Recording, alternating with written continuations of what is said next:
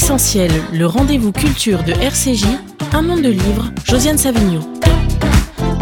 Bonjour et bienvenue dans ce monde de livres de juin. Alors que la vie reprend, donc j'ai voulu qu'il soit agréable et parfumé. Euh, le parfum, c'est tout un univers, alors on va pas avoir le temps de, de, tout explorer, ça c'est évident. D'autant que j'ai invité donc euh, je pourrais dire une encyclopédiste du parfum, Elisabeth de Fédot. Alors elle n'est pas présente dans le studio, mais je sais qu'elle est là. Elle nous, elle nous voit et nous ne la voyons pas. Ça n'est pas agréable, mais elle nous entend aussi. Bonjour Elisabeth de. Bonjour Josiane, je suis vraiment désolée. J'aurais adoré être chez vous euh, à RCJ. Mais, on, fera ça une autre, on fera ça une autre fois. De toute façon, ce que vous écrivez sur le parfum n'est pas terminé, donc on a encore des choses à, se dire. Et puis, alors j'ai invité aussi, et lui, il est ici, heureusement, un homme qui fait un métier au nom mystérieux. On va en parler. Il est sourceur. Dominique Roch, pour son livre Cueilleur d'essence aux sources des parfums du monde chez Grasset, dont la lecture m'a enchanté. Bonjour Dominique Roch. Bonjour. Alors le parfum, c'est une histoire, des histoires, ça rythme l'histoire avec un grand H. Ça raconte des époques et c'est aussi depuis plus d'un an lié à une actualité triste puisque beaucoup de personnes, dont je suis, ont perdu l'odorat avec le Covid. Évidemment, c'est mineur si on songe aux morts, si on songe aux gens qui sont allés en réanimation, mais c'est plus que désagréable. Et c'est peut-être aussi parce que mon odorat me revient trop doucement et avec certaines odeurs qui sont altérées que j'ai tellement envie de parler de parfum avec vous deux. Alors tout d'abord, Dominique Roch, qu'est-ce que c'est qu'un sourceur? Un sourceur, c'est la personne qui va chercher un petit peu partout dans le monde la partie naturelle, des extraits naturels qui rentrent dans la composition des parfums. Donc, euh, source parce que beaucoup de pays, euh, de grandes histoires, euh, de grandes tapisseries pour aller à l'origine de tous ces produits. Je vais lire ce que vous écrivez à un moment dans votre introduction. J'ai brusquement réalisé que du cyste euh, l'abdomen à l'encens, j'avais eu la chance de rencontrer pendant 30 ans les héritiers d'une histoire d'au moins 30 siècles.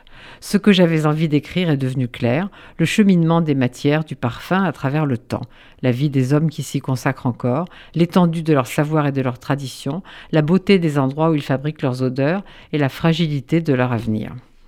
Alors, on va évidemment parler comme vous le dites, de plantes, euh, de plantes à parfum, d'autres choses aussi. Mais on va peut-être on pourra pas parler de tout, comme je l'ai dit. Et on va peut-être commencer, Elisabeth de Fédot, par le parfum que vous appelez le parfum du siècle, le numéro 5 de Chanel. Pourquoi le parfum du siècle? Parce qu'il est né il y a un siècle, le 5 mai 1921. Et il se trouve que euh, mon dictionnaire amoureux aurait dû paraître en, 1920, en 2020, excusez-moi.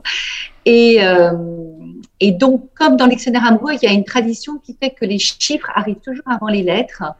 Euh, je m'étais dit, oh, c'est dommage, quelques mois après, euh, c'était pas pour le centenaire. Et puis finalement, comme il y a toujours du hasard dans l'histoire du numéro 5, eh bien, il se retrouve en tête de cet ouvrage parce qu'il est, il est né il y a un siècle, ce qui était quand même ce qui est quand même assez incroyable. Alors, il y a d'autres parfums centenaires. Bien sûr, euh, je pense par exemple à Jiki de Guerlain ou L'heure bleue de Guerlain. Mais ce qui est assez incroyable dans, le numéro 5 et son histoire, c'est qu'il a été, il est devenu au fil du temps un véritable mythe, un rituel de féminité. Et ça, c'est quand même une histoire très à part euh, dans l'histoire du parfum. Alors, dans le numéro 5 de Chanel, il y a de la rose. Et euh, Elisabeth de Fédot, vous dites à un moment, longtemps, je n'ai pas aimé la rose sous la forme d'une matière première, puis vous avez appris à l'apprivoiser. Mais vous, Dominique Roch, vous avez deux chapitres sur la rose. La rose aux quatre vents, Perse, Inde, Turquie, Maroc, et les oiseaux de Chipka, la rose de Bulgarie. Alors, on va parler un peu des roses, mais d'abord, est-ce que vous pouvez dire combien de roses il faut pour faire un kilo d'essence de rose? Oui, c'est un chiffre euh, qu'on est bien cité parce qu'il illustre beaucoup de choses. Il faut, ramasser euh, à la main par des, cueilleurs un million euh, de roses pour faire un litre d'essence.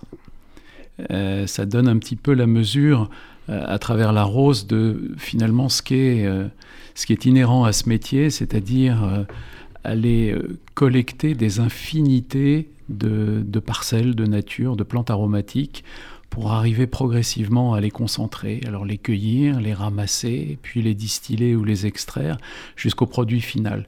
Et cette, euh, cet entonnoir euh, un petit peu vertigineux, qui est à la fois euh, géographique, technique et historique, c'est un peu ça que j'essaie de raconter dans le livre. Et donc vous avez parcouru plusieurs pays pour, pour trouver des roses, pour recueillir des roses. La plus précieuse pour vous, c'est laquelle? Alors euh, oui, l'histoire de la rose est, fabuleuse. Euh, c'est pas la seule, mais euh, finalement, cette, rose qu'on appelle la rose à parfum, la rose d'Amasena, et je, dirais un mot sur la, rose de, mai, celle qui, va dans le numéro 5 justement, mais la, rose d'Amasena, elle est originaire de Perse, de, de, Shiraz, et les Perses, avec cette fleur, inventent l'eau de rose, qui pendant des siècles va être le parfum de fleurs qui va euh, inonder le, monde en train de s'ouvrir et qui va devenir euh, l'apanage euh, du commerce. Des commerçants arabes de l'Empire ottoman. Et alors on va retrouver, à travers le développement de, cet empire, la rose, effectivement, dans beaucoup d'endroits, au nord de l'Inde, et puis le sultan euh, fait des recherches et s'aperçoit que l'un des meilleurs endroits pour la cultiver, c'est ces jardins de Kazanlik. À l'époque, c'est l'Empire ottoman, maintenant c'est la Bulgarie, la vallée des roses. Et en fait, euh, elle va s'y développer et s'y plaire tellement que, à la fin du 19e siècle, au début du 20e siècle, la rose, c'est la Bulgarie. Il n'y a de rose que bulgare et c'est euh, un, développement prestigieux, extraordinaire. Elisabeth de Fédot, quelle est votre rose préférée? Alors moi, j'aime beaucoup la Damascena, justement parce que je trouve qu'elle a ce côté un petit peu gourmand, un petit peu loukoum, vous voyez, qui euh, qui me plaît, euh, qui me plaît beaucoup. Alors moi, j'aime beaucoup beaucoup les roses, bien sûr, dans les jardins, d'autant plus que je suis la marraine d'une rose. Et longtemps, effectivement, je n'ai pas aimé ce côté trop confituré, un petit peu aussi euh, vieillot que pouvait avoir l'essence de la rose. Et euh, voilà, c'est tout aussi la complexité de l'odeur, c'est qu'on apprend à aimer une odeur qui n'est pas forcément euh, celle qu'on aime d'emblée. Et c'est ça aussi qui est intéressant, c'est d'apprendre à aimer. Vous voyez, euh, une senteur. C'est de la domestiquer. Et Dominique Roque, la rose centifolia, elle est, elle est, elle est en France, non? Oui, alors elle est, surtout en France, donc ça c'est une histoire longue et compliquée qui finalement remonte aux croisades, on ramène euh, des roses, à l'époque Damas est un, immense centre commercial, donc la Damascena prend le, nom de la ville de Damas, et puis une autre rose est ramenée, euh, ça va donner un autre hybride et ça va donner la centifolia, la rose euh, en théorie aux 100 pétales, bien qu'elle n'en ait pas 100, mais enfin le nom lui est resté, et qui va se développer et qui va être consubstantiel à l'histoire et à la gloire de Grasse. Alors, il y a des Damascena maintenant aussi au Maroc, dans quelques autres endroits. Mais enfin, la rose de mai est restée euh, vraiment quelque chose d'absolument extraordinaire. Et ce qu'il faut souligner aujourd'hui, parce que c'est très intéressant, c'est qu'elle a probablement failli disparaître. Elle a été maintenue par quelques quelques marques et quelques personnes absolument décidées à la sauver. Euh, lorsque la Côte d'Azur s'est désintéressée des, cultures de fleurs pour euh, valoriser ses terrains différemment, il fallait du courage pour ça. Aujourd'hui, c'est une redécouverte. Il y a de nouvelles plantations tous les ans. Euh, la mairie de Grasse fait des efforts considérables pour remettre les fleurs à l'honneur et c'est fantastique de voir ça.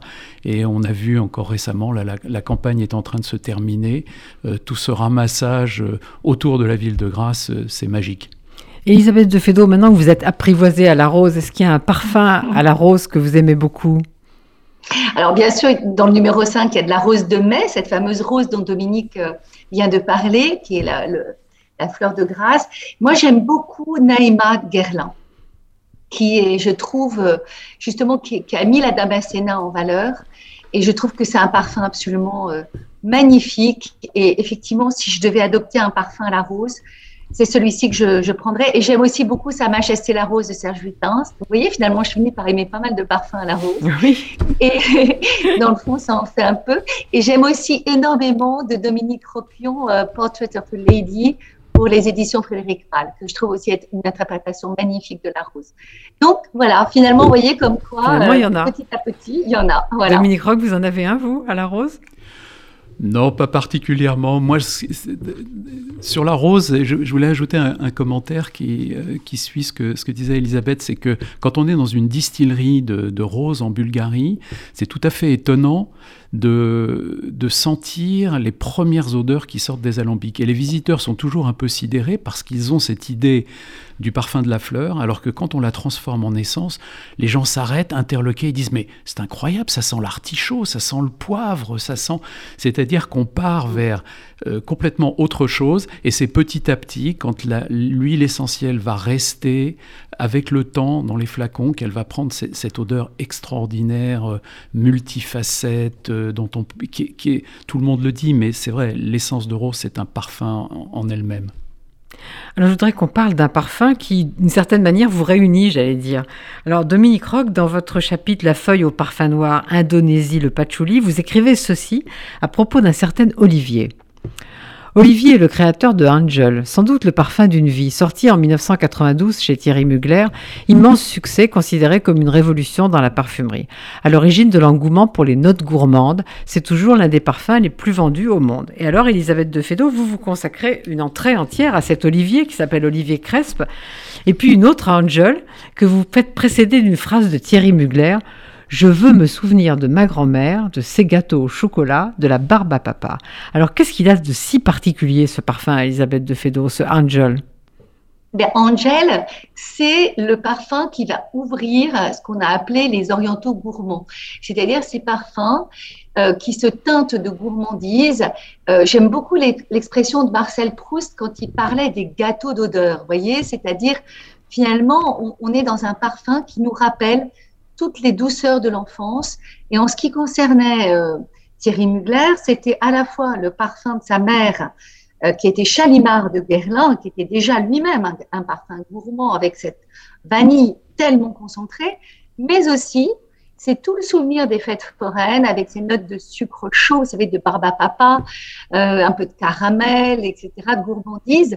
Et Olivier Crespe a eu ce génie de savoir écouter le créateur, donc Thierry Mugler, et de transposer ça en utilisant pour la première fois dans un parfum une note qui appartenait au monde de l'alimentaire, donc euh, l'éthylmaltol, qui est cette, molécule qui, sent le sucre chaud, et pour justement que ça ne soit pas dégoulinant de gourmandise, il va contrebalancer ça avec du patchouli.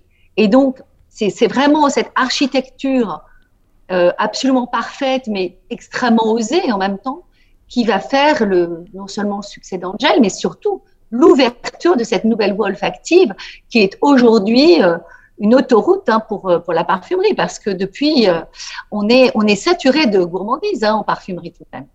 Oui, Dominique Rock, vous dites que ça, ça a lancé la mode des parfums gourmands. Mais alors, c'est quoi tous ces parfums gourmands? Elisabeth de vient de les définir, mais bon, il n'y a pas que Angel, puisqu'elle dit qu'on est envahi de parfums gourmands. Oui. Oui, alors moi je ne suis pas un spécialiste du, parfum, mais quand on regarde les matières premières, on voit bien les, grandes tendances, euh, juste pour rester sur les produits naturels, c'est-à-dire les notes florales, euh, les notes boisées, euh, dans les notes boisées, eh ben, le, le, patchouli et le vétiver ont une place vraiment particulière parce que là aussi c'est boisé, mais plein d'autres choses aussi. C'est boisé avec euh, des choses qui se réfèrent vraiment au, bois, mais aussi à l'humus, au sol, à l'atmosphère des forêts. Euh, là-dedans, il y a des facettes chaudes, il y a des facettes froides. Donc voilà, un monde, le monde boisé, et puis quand on passe au, monde des floraux, alors on a, on a beaucoup parlé de la rose, mais... Mais vous considérez que c'est gourmand le, monde non, des non, floraux non, non, non, non, non, je, Gourmand, c'est ceux qui ont à voir avec la nourriture, d'après ce que dit... Gourmand, si, si on veut aller vers le naturel, la, première chose qu'on va rencontrer, c'est la vanille. Je crois qu'Elisabeth le citait. Euh, la vanille qui, euh, de façon assez euh, peut-être inattendue, a acquis une place en parfumerie absolument fondamentale et extraordinaire. Alors que je pense que dans l'imaginaire de tout le monde, c'est avant tout quelque chose qu'on mange c'est quelque chose qu'on mange. Et le fait que ce soit aussi bon à manger qu'aussi extraordinaire à sentir, et le fait que la vanille soit rentrée dans une infinité de parfums, ça aussi, c'est quelque chose d'absolument étonnant. Alors, Elisabeth de votre livre fait, presque 1000 pages. Celui de Dominique Roch, c'est un voyage planétaire. Autant vous dire qu'on ne va pas épuiser leurs merveilles et qu'il faut les lire. Ça, c'est clair. J'en reparlerai. Mais je voudrais quand même dire que votre dictionnaire amoureux, Elisabeth de Fédot, c'est aussi un livre d'histoire et, euh, et, de littérature. Il y a du parfum chez pas mal d'écrivains, en particulier chez deux que j'aime particulièrement, chez Aragon et chez Colette. Mais Colette ne s'est pas contentée de mettre du parfum dans ses livres, n'est-ce pas, Elisabeth de Fédot elle a, elle a été au contact, si je peux dire. Absolument. Ce qui est assez amusant, euh, et, qui va très bien aussi avec le personnage de Colette, c'est que elle était très proche de, certains parfumeurs, notamment d'une femme parfumeur qui s'appelait Henriette Gabila. Et euh, Colette la conseillait parce que vous savez, elle avait quand même un odorat euh, particulièrement développé, que sa mère Sido lui avait magnifiquement développé aussi, ainsi que le goût. Et euh, donc après jouer ce rôle de conseil auprès de, de Henriette Gabila, même également, elle a écrit des textes, entre autres pour Jeanne Lanvin, elle va vouloir aller plus loin et elle ouvre sa propre parfumerie en 1932 à Paris où elle vend donc des parfums et des cosmétiques parce que vous savez qu'elle a eu aussi une carrière dans le musical donc mhm. elle savait très très bien se farder et se mettre en valeur. Il faut quand même aussi rappeler une chose, c'est que entre la fin du 19e et le début du 20e, le parfum comme le maquillage, c'était l'apanage des cocottes, des actrices et, et donc Colette, qui a eu quand même euh, un passé un petit peu voilà, proche de ce monde-là, avait parfaitement, maîtrisé parfaitement cet art du maquillage et du parfumage. Et du coup, elle le met au service des femmes du monde et elle va ouvrir sa boutique. Alors, vous avez une archive à l'INA qui est extrêmement savoureuse où on voit Colette avec sa voix rocailleuse, vous savez, de bourguignonne, qui apprend aux femmes à se maquiller et à se parfumer. Voilà. Alors, qu'il faut quand même euh, noter, malheureusement pour Colette, c'est qu'elle était bien meilleure écrivain que femme d'affaires et que son, son entreprise de parfum a assez rapidement fermé ses portes.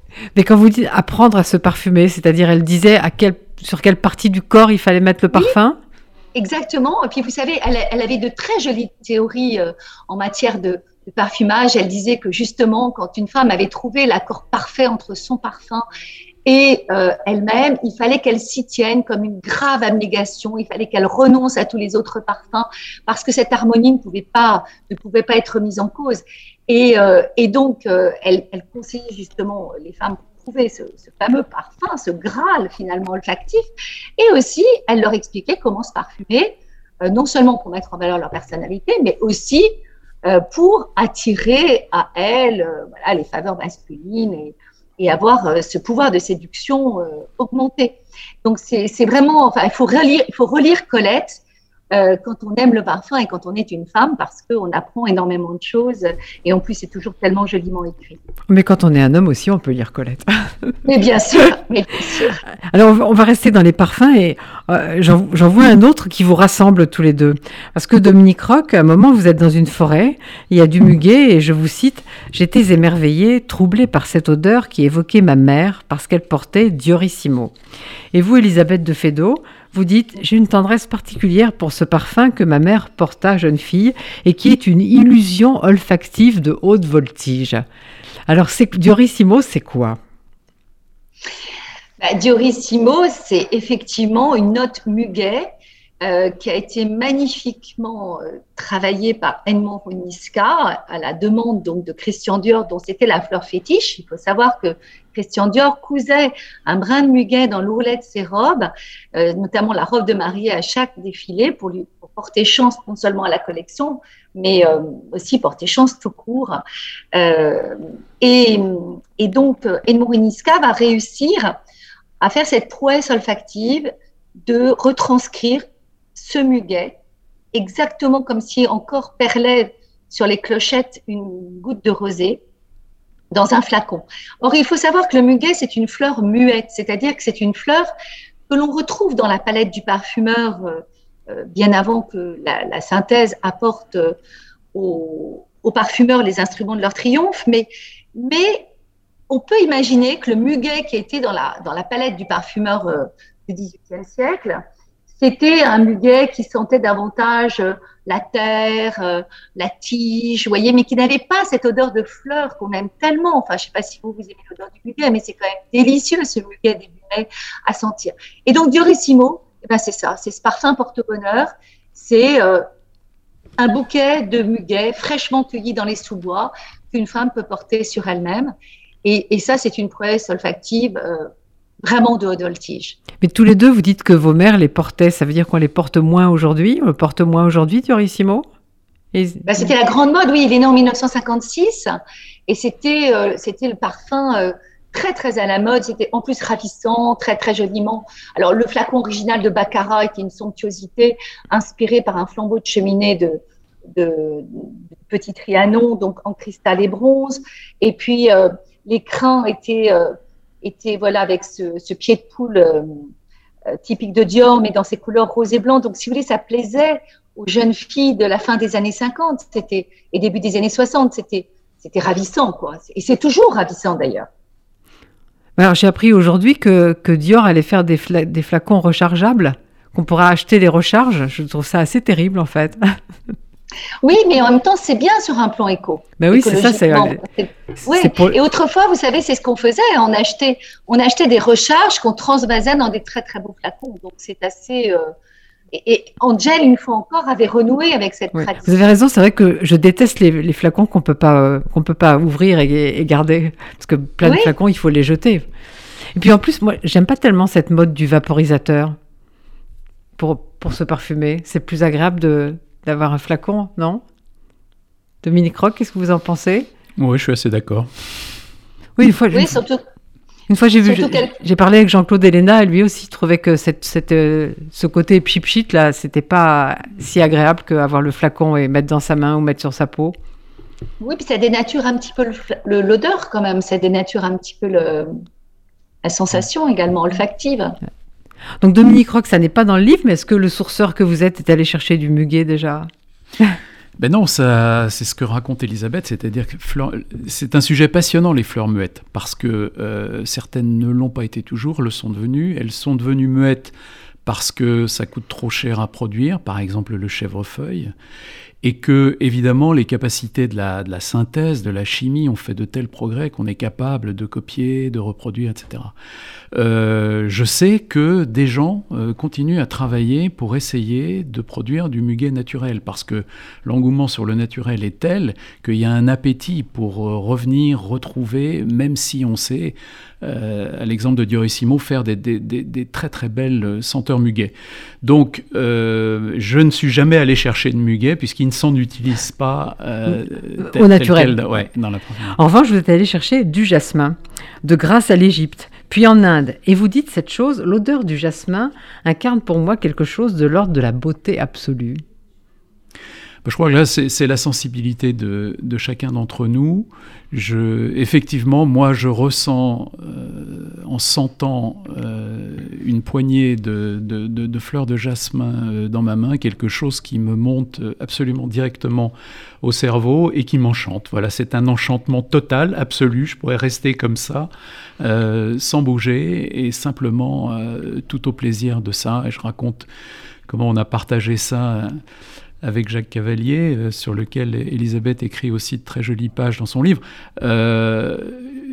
Partager avec de, grands parfumeurs les sensations sur la fleur elle-même, avant même tout, tout procédé d'extraction, de distillation, encore moins de composition, c'est quelque chose de, vraiment formidable. Mais Elisabeth de Fédot, vous parlez aussi beaucoup du jasmin dans, dans le livre, mais vous dites qu'il a donné naissance à l'édione. En fait, ça nous amène au débat essence naturelle et composés chimiques. Alors, comme, euh, Dominique Rock, vous voyez qu'il y a un goût pour le naturel de nouveau. Oui, tout à fait.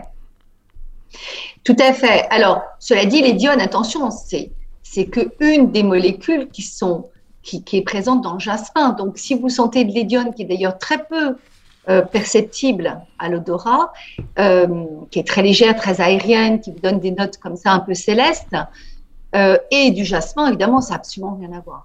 Le jasmin, c'est une odeur absolument divine. D'ailleurs, pour rejoindre ce que dit Dominique, c'est en Asie, si vous voulez, le jasmin est comparé à, la beauté féminine, à l'absolue beauté, vous voyez, de la femme. Donc, euh, effectivement, il y a une forme de perfection dans cette fleur que, à grâce, parce que c'est un autre fleuron de, de grâce, on appelle la fleur. Vous voyez, pour la désigner tellement elle est, c'est une majesté parmi toutes les autres fleurs.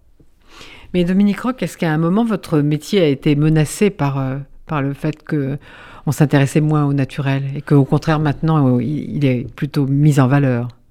Non, je crois que le métier lui-même n'a jamais été menacé. On n'est jamais arrivé au point de dire allez, c'est fini, on va plus, euh, va plus faire de parfum avec les produits naturels. Euh, tout ça suit un certain nombre de modes, d'évolution technique, économique.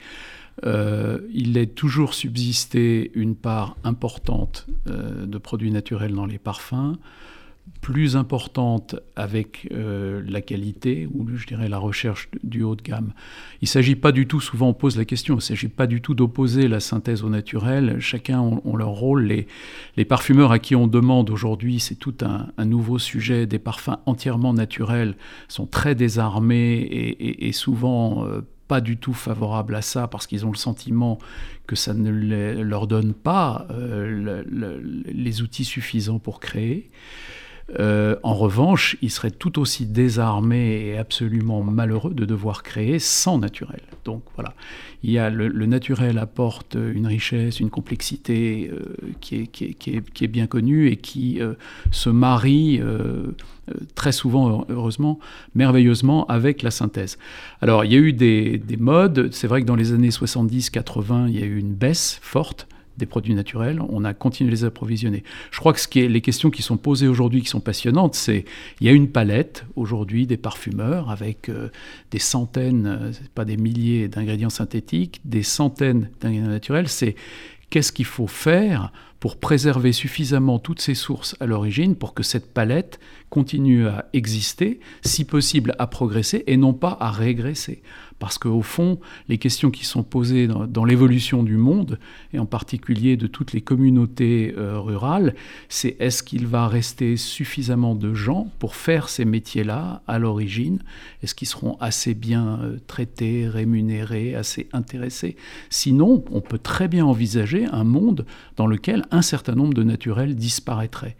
Et c'est ce que j'ai voulu euh, montrer dans le livre, c'est que c'est inconcevable tellement jusqu'à présent, on a réussi à maintenir, s'il existe toujours de l'essence d'encens, et ça, ça a 5000 ans. Euh, bon, euh, il faut que ça continue. C'est inenvisageable que ça ne continue pas. Mais justement, tout à l'heure, vous parliez de Grasse.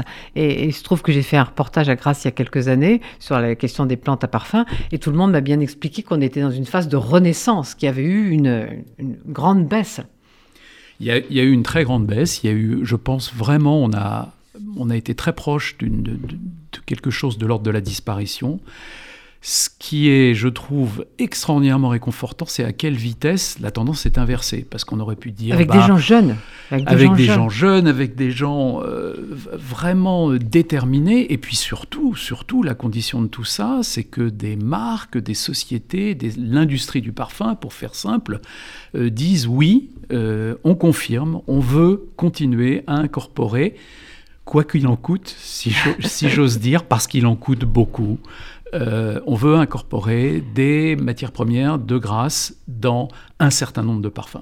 Alors dans vos livres, il est, il est question de parfumeurs, beaucoup plus évidemment dans celui d'Elisabeth de Fédot qui raconte les grands anciens, les jeunes, et, il faudrait une émission particulière sur eux. Donc vous voyez qu'Elisabeth de Fédot, on n'en a pas fini avec vous. avec plaisir. mais je vais me contenter d'une question difficile à tous les deux. Je dirais, qu'est-ce qu'un grand parfumeur? C'est-à-dire que, bien sûr, vous parlez de nombreux parfumeurs dans l'histoire amoureux, mais si vous deviez isoler une qualité principale qu'il faut pour être un grand parfumeur, je ne parle pas de, l'aspect industriel, je parle de l'aspect créatif. Ah, c'est très difficile ce que vous posez là comme question. Oui, c'est la question difficile, je l'ai dit. Mais oui, oui. Moi, j'aurais envie de dire toujours ce qui caractérise euh, pour moi tout créateur, quel que soit euh, le, domaine. Je pense qu'il faut avoir à la fois euh, une forme de, de, rêve, peut-être même de, de folie, de vision, et aussi extrêmement d'humilité. De micro, vous parliez de Jacques Cavalier, c'est un grand parfumeur. Oui. Oui, alors c'est toujours difficile de citer quelqu'un et, pas les autres. et de pas citer les, les, Mais autres. il faut lire Elisabeth de Fédot, ils y sont tous. oui. Ah non, ils y sont pas tous. Hein. je les ai pas tous. Enfin, beaucoup, beaucoup. Les grands, tous, les, tous les grands quand même, ils sont, et puis les jeunes qui, arrivent. Je, rejoins Elisabeth, je, je, rajouterais que ce qui m'a toujours beaucoup frappé, c'est que, alors, euh, dès que vous interrogez un parfumeur sur pourquoi il a réussi, pourquoi ceci, cela, il va vous dire le travail, le travail, le travail. Donc, et ça, c'est vrai, c'est-à-dire que ça demande un apprentissage extrêmement extrêmement long pour arriver à absorber tous les, éléments du métier, euh, comprendre les odeurs, comprendre les principes de la composition. Ensuite, ce qui arrive ensuite sur ce, sur ce fond de, de, de, connaissances, je, il y a toujours, les, les, les, grands ont toujours su garder une curiosité et un plaisir d'enfant, quelque chose d'enfantin, c'est-à-dire euh, avoir fait 350 parfums et puis euh, un matin dire prendre une mouillette sur une matière et dire mais c'est génial, qu'est-ce que ça sent bon Et alors entendre un parfumeur qui a déjà fait autant s'extasier sur une odeur, je crois que ça, ça résume aussi beaucoup de choses, c'est-à-dire avoir l'esprit en permanence prêt à tout redécouvrir et tout recommencer. Mais alors, chez Chadel, il y a eu euh, Jacques Paul, j'ai maintenant Olivier Paul. C'est courant les, les, dynasties de, de parfumeurs? Bah, Le talent, ça peut, oui, alors si on remonte à très loin, à l'époque de la communauté des gantiers parfumeurs, il y avait des vraies dynasties de parfumeurs. Ça existait, notamment, moi j'ai écrit un livre sur Jean-Louis Farjon, qui était le parfumeur de Marie-Antoinette, il était héritier d'une vieille dynastie. Donc comme on était dans un système de communauté, évidemment, il y avait des dynasties comme ça qui se faisaient. Ensuite, on, l'a vu euh, tout au long du 19e et du 20e, il y a eu des, comme ça des grandes familles de parfumeurs, la famille Fraisse, euh, les, les, les, aussi, justement, qui sont une famille de, de, grands négociants et, parfumeurs. Enfin, voilà. Et donc, euh, il faut croire que le talent aussi soit en héritage, comme, comme il y a eu des familles de musiciens, etc. Donc, effectivement, Olivier Polge a, a succédé à son père chez Chanel et certainement, il, a, il porte en lui une forme de l'héritage de cette maison. Voyez alors, on se posait la euh, question tout à l'heure avec Dominique Roch, lequel des deux a fait Misia? C'est Olivier ou c'est son père? C'est Olivier. Misia, c'est Olivier. D'ailleurs, je me demande si c'est pas son premier quand il est arrivé. Moi, j'aime beaucoup Misia. Enfin, quand je pouvais sentir, j'aimais beaucoup Misia. Et justement, on parlait de Diorissimo tout à l'heure, et, je ne crois pas que beaucoup d'hommes portent Diorissimo. Alors, qu'est-ce que vous pensez tous les deux de cette distinction parfum de femme et parfum d'homme? Vous y croyez, Elisabeth de Fédot? Mais écoutez, euh, moi, j'y crois euh, oui et non, parce que d'une part, si on considère que le parfum est un art ou une forme d'art, eh bien, si vous voulez, on se situe dans la notion du beau et non pas dans la notion du genre. Donc, euh, finalement, est-ce qu'il y a une musique pour homme et une musique pour femme Non. Donc là, on peut imaginer que c'est la même chose et que finalement, ce qui compte dans un parfum, c'est est-ce que je l'aime ou est-ce que je l'aime pas? Ensuite, la question du genre, elle est arrivée avec la notion de l'industrie. Quand l'industrie est arrivée, enfin, quand, le parfum est devenu une industrie, le marché a été euh, né. Et donc, comme on s'adressait plus à une personne en particulier, mais à des groupes de personnes, il a fallu décréter qu'il y avait des parfums pour hommes et des parfums pour femmes. Donc là, on est dans les années 1860. Et il y a quand même une forme de vérité en parfumerie, c'est qu'on aime avant tout ce que l'on connaît en matière d'odeur, parce que le sens de l'odorat étant un sens qui est relié à la partie la plus archaïque de notre cerveau, si vous sentez une odeur que vous ne connaissez pas, ça peut être un danger potentiel. C'était ça l'origine de l'humanité. Et donc, forcément, vous vous rendez compte, d'ailleurs, quand vous aimez en général, les odeurs qui vous rappellent un univers familier. Et euh, c'est pour ça que il y a une distinction naturelle qui s'est faite au 19e en fonction des terrains, si vous voulez, qui étaient réservés aux hommes et aux femmes. C'est ainsi que la famille des fougères, qui n'était pourtant pas destinée aux hommes à l'origine, euh, a été euh, adoptée par les hommes parce que ça leur rappelle le savon à barbe, les sous-bois, etc. Et que bah, la famille florale c'est tout naturellement adressé aux femmes puisque les fleurs, le jardin clos, c'est l'univers de la femme. Voyez Donc ça, c'est une, question assez complexe que j'essaie de vous résumer, mais, mais si vous voulez, c'est à la fois vrai et pas vrai.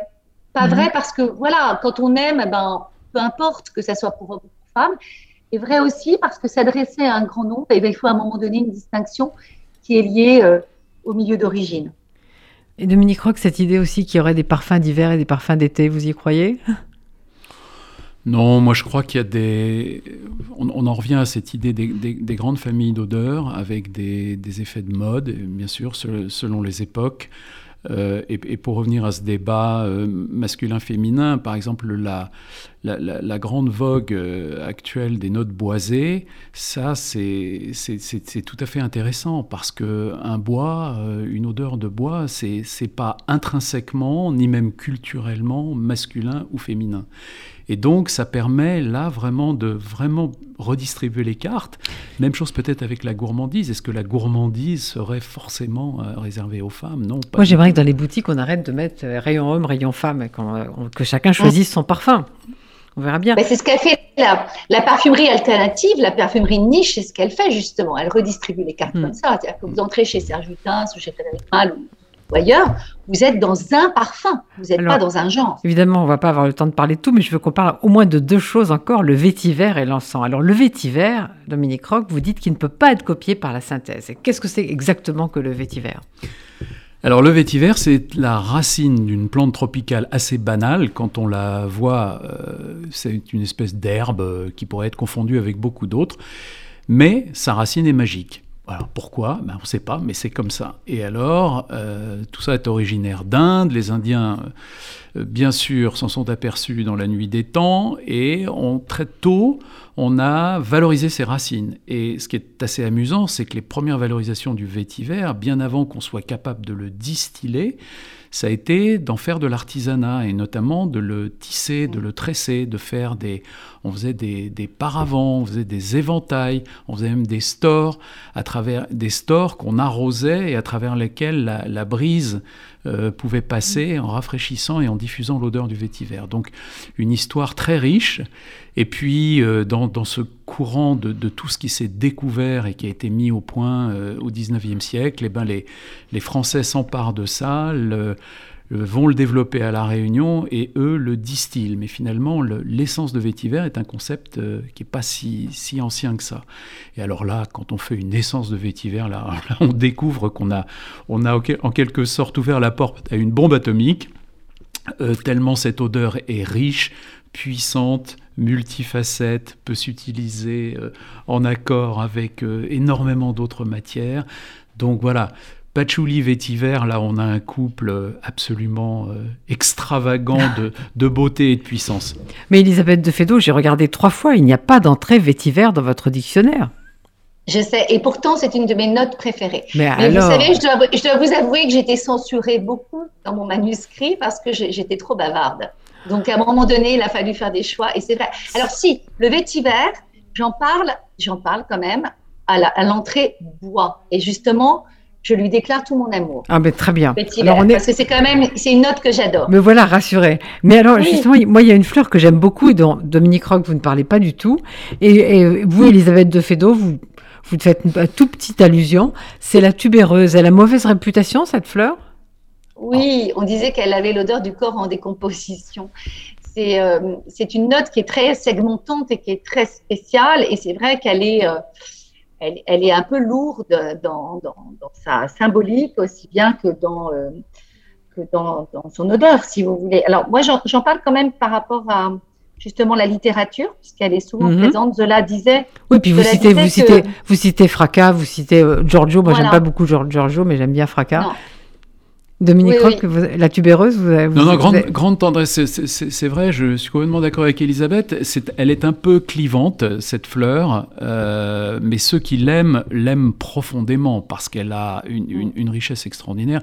Et puis, euh, quand on a la chance d'aller voir les cultures de fleurs en Inde, elle fait vraiment partie du paysage. C'est-à-dire qu'en Inde, on va trouver, selon les villages, dans le sud de l'Inde, du jasmin à grandes fleurs, donc le jasmin euh, dit, dit, de grâce, du jasmin sans bac, qui est, qui, est, un cousin, qui est un jasmin tropical, beaucoup plus, beaucoup plus charnu, avec des notes tout à fait différentes, et la tubéreuse.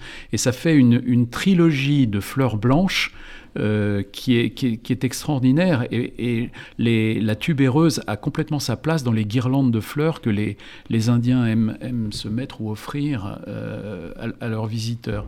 Et donc, euh, non, non, elle a une grande, grande place. Moi, j'aime beaucoup les tubéreuses, mais il est vrai qu'un jour, quelqu'un qui ne savait pas la taille de mon appartement m'a envoyé un énorme bouquet de tubéreuses et c'était terrible. C'était terrible. Vous savez, vous, auriez pu être comme Albine dans la faute de l'abbé Mouret, mourir dans un hockey suprême des fleurs. Oui, j'aurais pu, c'était terrible. Et, euh, et c'était quelqu'un qui voulait me faire plaisir, qui savait que j'adorais les tubéreuses, mais ça dépend de la taille de l'appartement, le, le, gros bouquet. Alors, comme on va pas avoir le temps de parler de tout, je vais passer tout de suite à, euh, sur, je vais passer au oud parce que le oud c'est de l'or liquide, dites-vous, Elisabeth euh, de Fédot, et puis Dominique Rock, lui, il est allé le chercher au Bangladesh. Et vous dites, Dominique Rock, qu'il est fondamental dans la parfumerie du Moyen-Orient, mais que l'Occident le redécouvre. Oui, oui, bien sûr. Alors, c'est ce qui est extraordinaire avec le oud, euh, au-delà de, ces aspects mystérieux, souvent complètement fantasmés, euh, d'où ça vient, où ça pousse, comment euh, ça se retrouve dans le parfum, etc. Il y a cette dimension-là qui est, qui est assez étonnante. Et puis on découvre que c'est une odeur qui vient, qui vient vraiment de l'Antiquité et que cette odeur a plu à toutes les grandes civilisations. C'est-à-dire qu'elle a plu en Inde qu'elle a plu euh, dans tout le Moyen-Orient, donc aux Arabes, mais qu'elle a aussi plu euh, à Louis XIV et à Napoléon. C'est-à-dire que ce, bois, ces concrétions, euh, ont un pouvoir d'attraction absolument phénoménal, phénoménal, qui a traversé toutes les époques. Alors simplement, comme c'est très difficile à trouver, qu'il y a souvent des houds d'origine très différente, de qualité très différente, la parfumerie occidentale a longtemps eu du mal, d'abord tout simplement à s'en procurer, à s'assurer d'une certaine pérennité de ses, de ses sources, et donc c'est assez récent, euh, cette incursion ou cette arrivée du oud dans les compositions occidentales.